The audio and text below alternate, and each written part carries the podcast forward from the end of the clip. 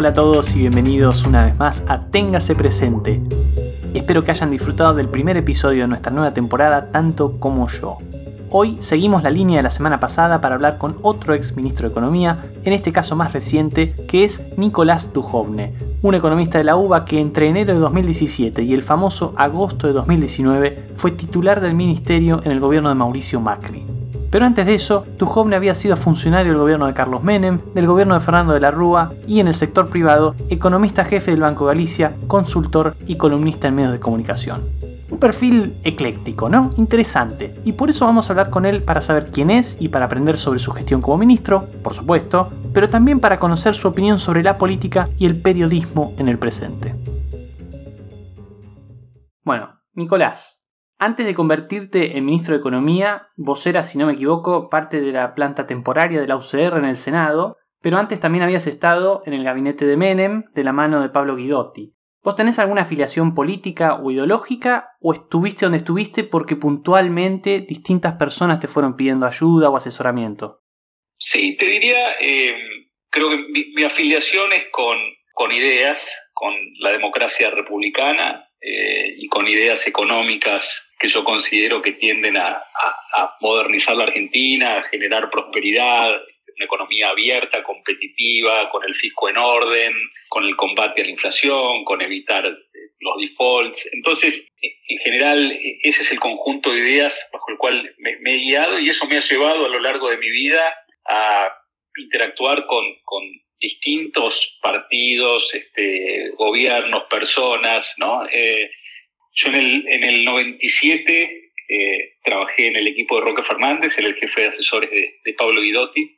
Era una gestión este, muy, muy interesante, muy buena, con, con, muchos logros. Me quedé luego cuando asume de la Rúa como representante del ministro eh, ante el Banco Central. Estuve eh, con, con Pedro Pou ahí en el Banco Central también por un año y tanto. Y en el año habrá sido por el 2013-14, el senador Naidenov me, me pidió que, que, me sume como asesor del bloque y bueno, entonces, eh, digamos, también este, aportaba desde ahí en, lo, aquellos temas en los que me pidieran opinión, interactuaba con, con varios de los economistas que andaban por ahí, pero sin, sin afiliación partidaria, ¿no? Siempre con, con la idea de colaborar con, con el que quisiera pedir, este, solicitar este consejo, ayuda, con la idea de influir para que Argentina eh, se mueva en la dirección que yo consideraba correcta.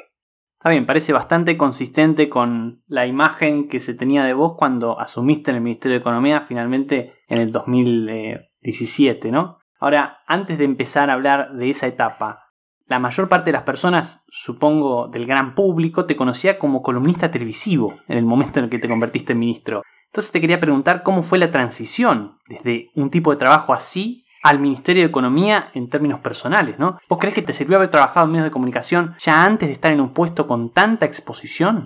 Yo creo que ayuda. De todas maneras, claro, yo trabajaba como columnista televisivo hablando de economía, ¿no? El, soporte era la televisión, así como también escribía columnas en, en La Nación, siempre con la idea de participar en la discusión de ideas en la Argentina e influir para que la Argentina se mueva en la dirección que yo siempre pensé que debía moverse, ¿no? Entonces este, uno busca por dónde está el, lugar, el espacio por donde transmitir esas ideas. Mi rol como columnista televisivo te diría que durante esos años era el que menos tiempo me llevaba de mi día a día, ¿no? Mi vida profesional estaba muy enfocada en, la consultora que yo tenía hasta que entré al ministerio. Y sí, los lunes a la noche este, iba a participar con Carlos de su programa, unas horas antes empezaba a pensar de qué iba a hablar ese día, pero casi casi lo vivía como, como un espacio de, mucho disfrute y, diversión y, como un componente bastante chico de mis obligaciones generales, ¿no?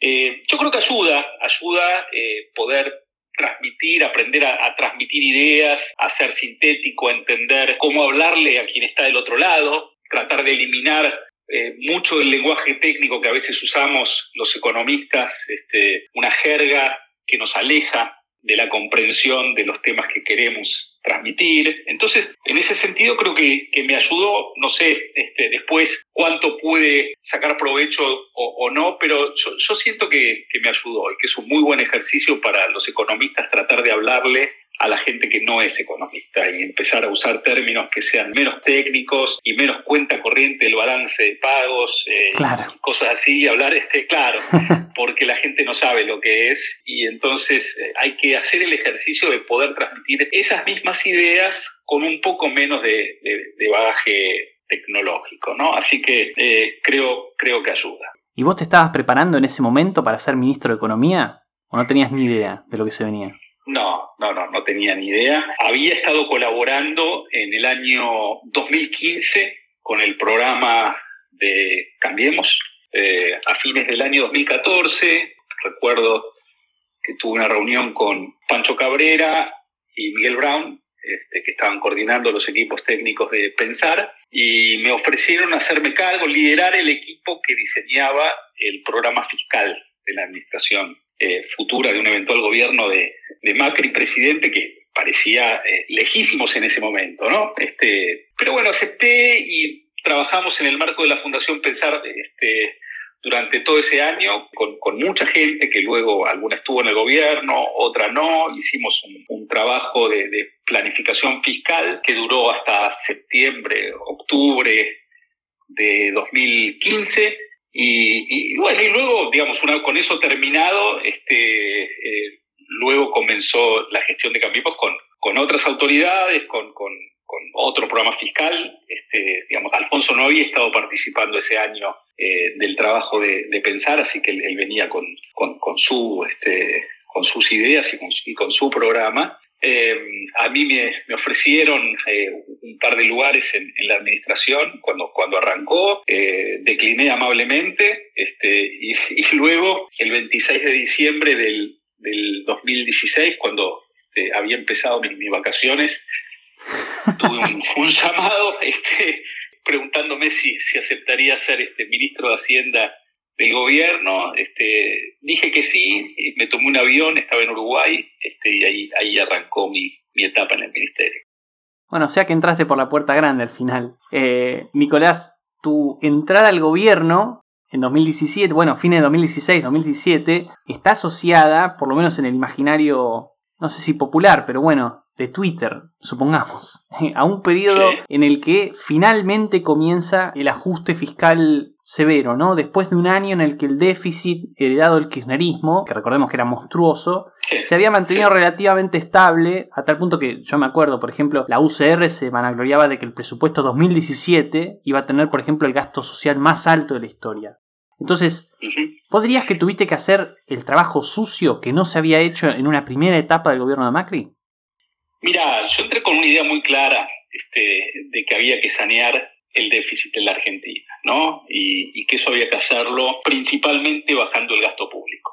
Argentina había aumentado su gasto público desde un promedio este, muy estable, salvo en, etapas este, muy, muy difíciles como 2001-2002, pero el gasto público consolidado de Argentina había estado siempre por los 25 puntos del producto y aún con ese gasto de 25 puntos del producto, con los impuestos legislados que teníamos, costaba llegar al equilibrio fiscal y el kirchnerismo nos dejó con 42 puntos de, gasto consolidado, ¿no? con un fuerte aumento en previsión social, en subsidios, en, gasto en empleo público, especialmente en provincias, con un déficit este, de las empresas públicas bastante significativo también. Y la visión mía y, y la de mi equipo era que necesitábamos bajar a un nivel compatible con, con una estructura de impuestos este, en la cual fueran desapareciendo los impuestos más distorsivos y que pudiéramos tener equilibrio fiscal, ¿no?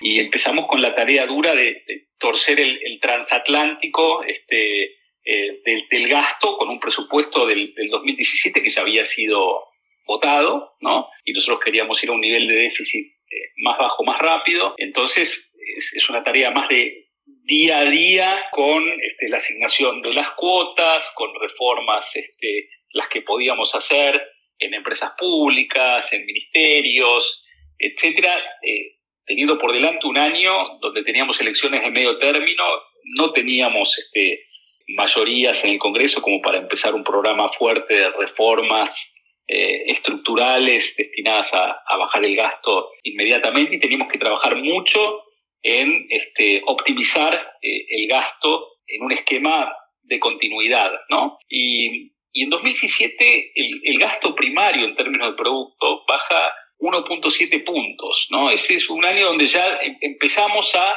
bajar el gasto en términos de producto, este, por suerte con la economía creciendo, eh, donde ya enseguida eh, empezamos a ver a, a, los ingresos creciendo por encima del gasto primario, ¿no? Y Contrariamente a lo que a lo que se piensa de que el ajuste fiscal en la Argentina empieza en el 2018, eh, nosotros la corrección siento que la, iniciamos con bastante fuerza en el 2017. Lamentablemente no, no llegamos a tiempo para evitar el, el shock que tuvimos en, en, allá por abril-mayo de 2018, donde, donde tuvimos que, eh, digamos, perdimos parte de la fluidez del acceso al mercado, ¿no? Pero aún en, ese contexto lo veíamos como un fenómeno transitorio y que después este, de persistir con, la corrección fiscal, este, un año después íbamos a, poder eh, recuperar. Y creo que es lo que hubiera ocurrido también de, haber tenido continuidad el, programa y, el gobierno de Cambiemos. Pasemos entonces al 2018, pero antes, también a fines de 2017, al gran evento que muchos señalan como el detonador de una serie de sucesos que le pondrían fin al gobierno de Macri, que fue la famosa conferencia del 28 de diciembre de 2017, ¿no? donde se cambiaron las metas de inflación con todo lo que eso implicó desde un punto de vista de la credibilidad. ¿no? ¿Vos crees que a partir de ese momento y con el shock que vendría después en abril-mayo de 2018, el gobierno de Macri tenía alguna chance de tener éxito y ser reelecto en 2019? ¿O ya a partir de ese momento se volvió una tarea titánica con el transatlántico, como decías vos recién, como para tratar de, llegar hacia el final de la mejor manera posible? No, yo, no sitúo el, evento del diciembre como, digamos, un evento tan significativo en, en los eventos posteriores. De hecho, digamos, en el riesgo soberano, digamos, en los meses posteriores. Argentina hizo una colocación de deuda muy grande en enero, del, del 18, muy, muy exitosa. Eh, los spreads un poquito se nos empezaron a abrir después, creo que también producto de, la colocación tan fuerte que hicimos, tan grande, y que Argentina, digamos, era un país este, con, un beta al mercado eh, elevado y, los spreads emergentes empezaron a moverse, ¿no? Pero no, no, no le doy esa connotación, de hecho, digamos, este, recién en abril, eh, mayo, cuando las tasas en Estados Unidos empiezan a ir para arriba, y ya en un escenario de sequía que nos restó 10 mil millones de dólares de exportaciones ese año, eh, eh, empieza a, la, inestabilidad en el mercado local. Eh, le doy mucha más relevancia a lo que ocurrió en abril con, con el fin de la exención de, del withholding este, en, en las LEVACs, este, que había sido una imposición este, desde del Congreso este, cuando aprobamos el presupuesto de, de 2017 eh, que generó alguna inestabilidad en el mercado eh, de Levax este, mucho más que, diciembre. Pero entonces, ¿vos identificás algún factor interno que no tenga que ver con el Congreso, sino con el Poder Ejecutivo? ¿Identificás algún factor ahí adentro del gobierno que explique los sucesos que vinieron después? ¿O son factores que vos considerás externos, ya sea por la sequía, por la suba de tasas o por lo que el Congreso les obligó a hacer? yo, creo que los factores externos eh, tuvieron un rol eh, muy, muy importante en un contexto en el cual Argentina venía eh, accediendo al mercado en 2016, 2017, 2018 en cantidades importantes. El, sendero fiscal adoptado al inicio del gobierno implicaba una dependencia del mercado bastante, eh, bastante grande y una vez que las condiciones externas cambiaron, bueno, se hizo más difícil ese acceso. En, 2018, buena parte de los inversores institucionales este, seguían teniendo una visión eh, muy positiva del programa argentino, pero sin embargo les había quedado menos espacio para este, acumular más riesgo argentino en un contexto internacional que había cambiado. Y fue un año difícil para este, muchos emergentes estaban en una situación de una dependencia del mercado elevado como la que tenía Argentina. Entonces, este, Argentina, Turquía este, y otros países, este, Egipto, pasaron por, por momentos en donde los spreads este, se abrieron de manera similar a la Argentina, que digamos, tenía un mercado financiero más chico este, y, que este, utilizaba al, mercado internacional en una proporción más elevada que otros países. Me voy a permitir introducir una pregunta que vi que el otro día hizo Iván Carrino, que entiendo que choca un poco con tus supuestos, que dice así, lo voy a citar. Macri pagó alto costo político por reducir el gasto público o porque la mayor parte de esa reducción fue consecuencia de la devaluación de 2018. Y ahí dejo de citarlo. Yo entiendo que, vos decías recién, en 2017 el gasto primario bajó fuerte, pero creo que el espíritu de la pregunta apunta a si, en caso de que el gobierno hubiese iniciado la corrección del déficit con más fuerza desde el día 10 de diciembre de 2015, se hubiese pagado menos costo político que el que se pagó después del 2018 cuando hubo que, bueno, acudir al FMI a la par de una depreciación de la moneda que se hizo bastante evidente, ¿no? Bueno, yo coincido, sí, sí, coincido sin duda con lo que dice eh, Iván, ¿no? Porque al final del día eh, la trayectoria fiscal que uno sigue eh, nos da la, integral de, la deuda emitida, ¿no? Entonces, si Argentina hubiera tenido menos necesidad de financiamiento ya desde el inicio de, la presidencia del presidente Macri, bueno, este, habríamos tenido más espacio en términos de demanda de riesgo argentino ante un contexto internacional más adverso, ¿no? Eh, entonces, eh, los contrafácticos son difíciles, pero las chances de que hubiéramos tenido que recurrir al fondo si nuestro programa fiscal eh, era más duro desde el inicio, sin duda que hubieran sido menores. No sabemos si hubiéramos podido evitarlo o no. Pero claro está este, que con un fisco más ordenado y con menos dependencia del mercado internacional, uno queda mucho más blindado de lo que ocurra con las condiciones externas, ¿no? Y bueno, básicamente además por eso uno quiere tener un fisco en orden, para estar protegido de los shocks, para tener menos volatilidad en el rendimiento de la deuda pública, este, para hacerle más espacio al sector privado, para que pueda financiarse en el mercado local y en el mercado internacional, porque eso es, más inversión y es más crecimiento, ¿no? Entonces, eh, sin duda, este, que un déficit fiscal más bajo del inicio nos hubiera protegido mucho más. No sabemos eh, cuál hubiera sido el resultado final en términos de si hubiéramos tenido que ir al fondo o no, cómo nos hubiera ido en las elecciones, pero yo creo que el problema macroeconómico más importante de la Argentina es el fiscal. Eh, Argentina es el único país, junto con Venezuela, en, en la región, en Sudamérica, que en ningún año desde 2010 ha tenido superávit primario, en ninguno. Eh, y eso explica este, muchísimo de la eh, performance relativa tan pobre que hemos tenido en, en, términos macroeconómicos ambos países. Entonces, eh, creo que en Argentina consolidar el fisco es la prioridad número uno para ser menos volátiles, para evitar crisis, para tener menos inflación, para tener menos pobreza, para crecer más. Y que luego vienen todos los otros temas, ¿no? con qué impuestos este, nos financiamos, eh, pero no tengo ninguna duda de que Argentina necesita, que no hay nada más expansivo en la Argentina que terminar con el déficit fiscal. Este, y que muchas de las discusiones que hoy tenemos en, la Argentina sobre la inflación, sobre el régimen monetario, etcétera, serían muy distintas si estuviéramos en, en equilibrio o en superávit, como creo que tenemos que estar por bastante tiempo, ¿no? Entiendo.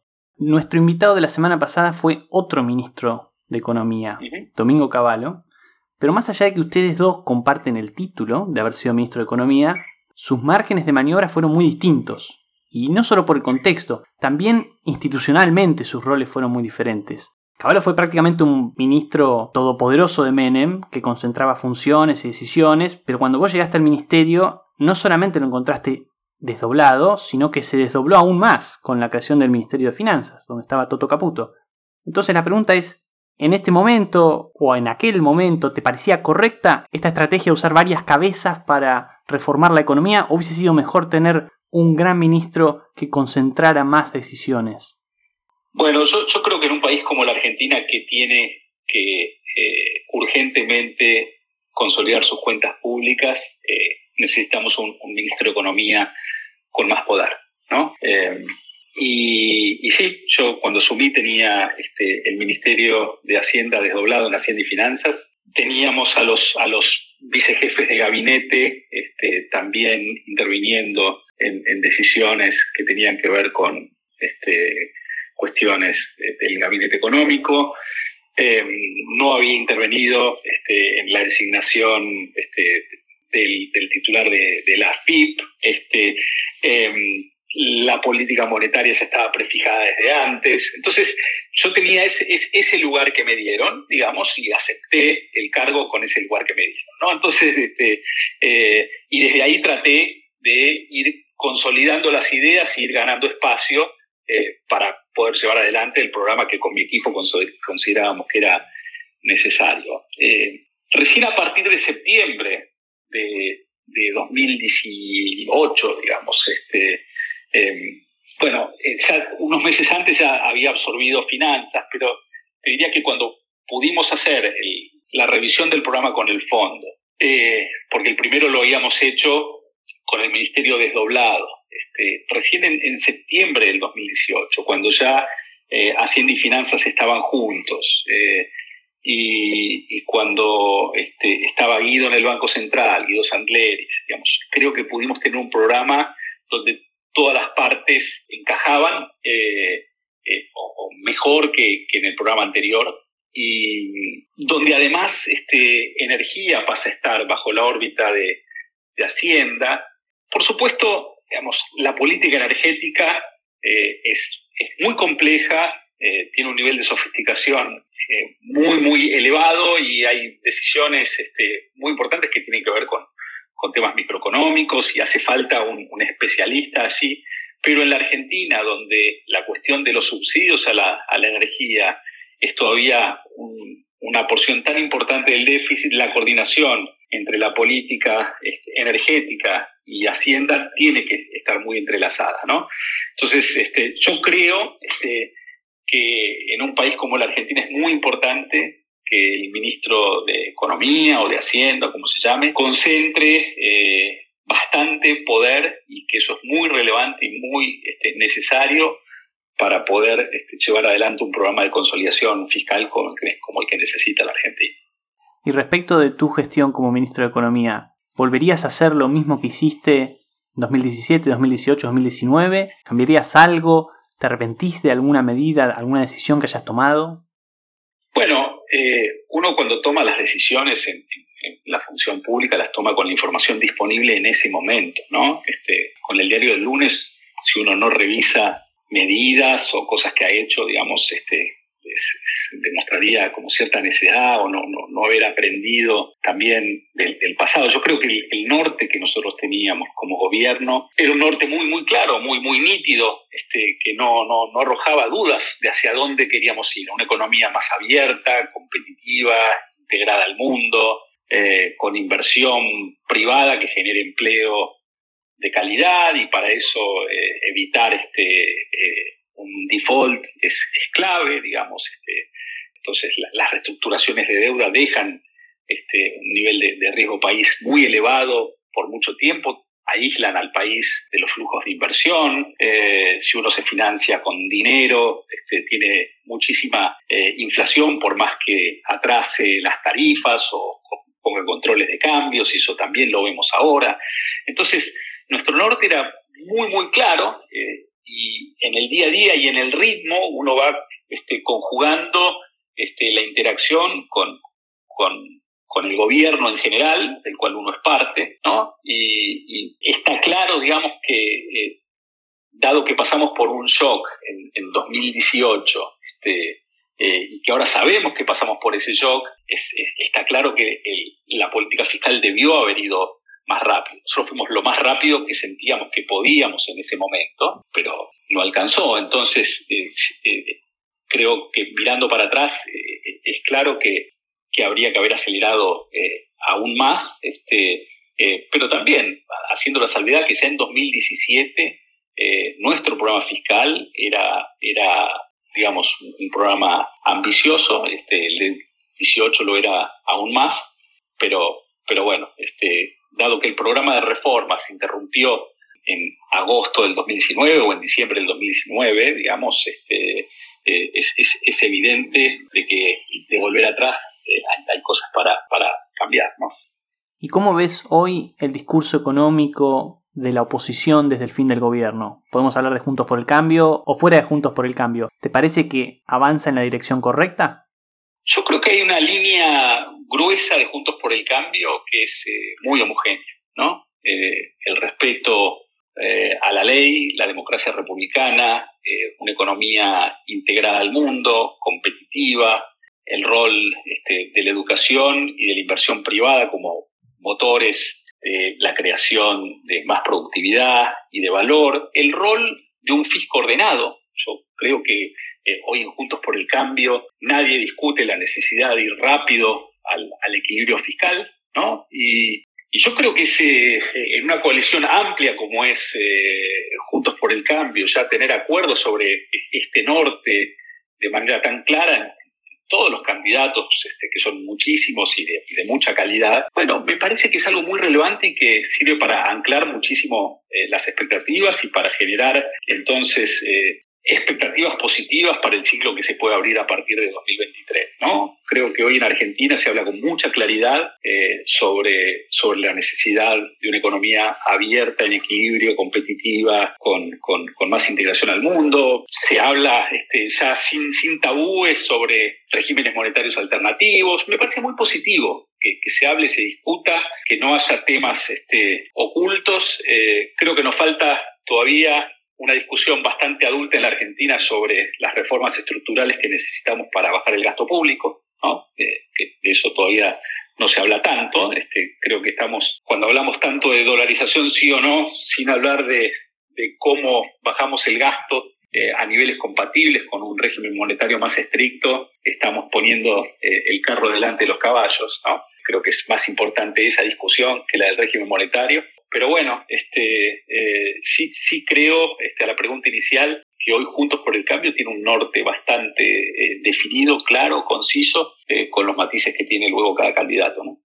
Te voy a hacer una última pregunta para no abusar de tu tiempo y te voy a sacar de la economía completamente para volver al tema de tu participación, tu ex participación en el mundillo periodístico. ¿Cómo ves al periodismo y en especial al periodismo político hoy? ¿Sos de los que creen que el periodismo tiene su cuota de culpa por la situación del país, por frenar la implementación de reformas que se necesitan?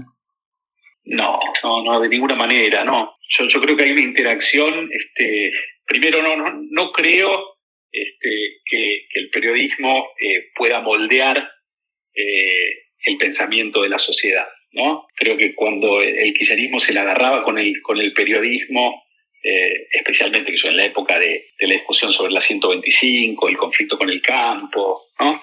Eh, lo que estaba recogiendo el periodismo era un, clamor, un sentir popular este, de una sociedad que se estaba oponiendo a, una suba de impuestos que consideraba eh, injusta, inadecuada. Yo creo que el periodismo, este, en buena medida, es, es el reflejo de, de, lo que somos como sociedad.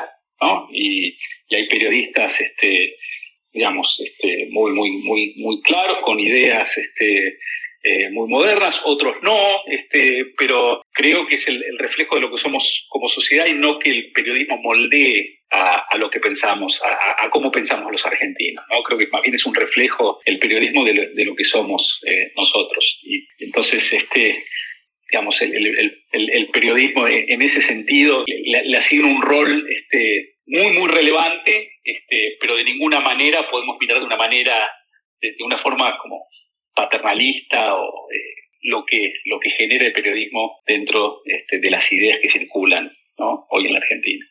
Bueno, Nicolás, muchísimas gracias por tu tiempo. Bueno, Marco, fue un placer. ¿eh? Te mando saludos y fue un placer estar conversando contigo. Nicolás es un personaje inesperado, ¿no? Que se convirtió en ministro de Economía sin imaginarse que lo iba a hacer. ¿Se imaginan si nos pasara a nosotros una cosa así? Pero a título personal me da la impresión de que fue una buena decisión, de que dentro de las limitaciones partidarias e institucionales que tenía el gobierno de Macri, la elección de Nicolás fue la elección de una persona que, como dijo él, puso al déficit y sobre todo al gasto público en la mira. Alguien tenía que hacerlo y él lo hizo. ¿Se podría haber hecho algo más? Seguramente. ¿Se podría haber hecho algo mejor? Seguramente. ¿Se podría haber hecho algo antes? Seguramente. Pero no hay que olvidar que las cuentas del Estado iban en la dirección correcta, porque como dice Nicolás, el equilibrio fiscal es la mejor forma de no depender de nadie, ni de la deuda ni de la inflación. Hacia allá espero que vayamos en el futuro, sea cual sea el próximo gobierno.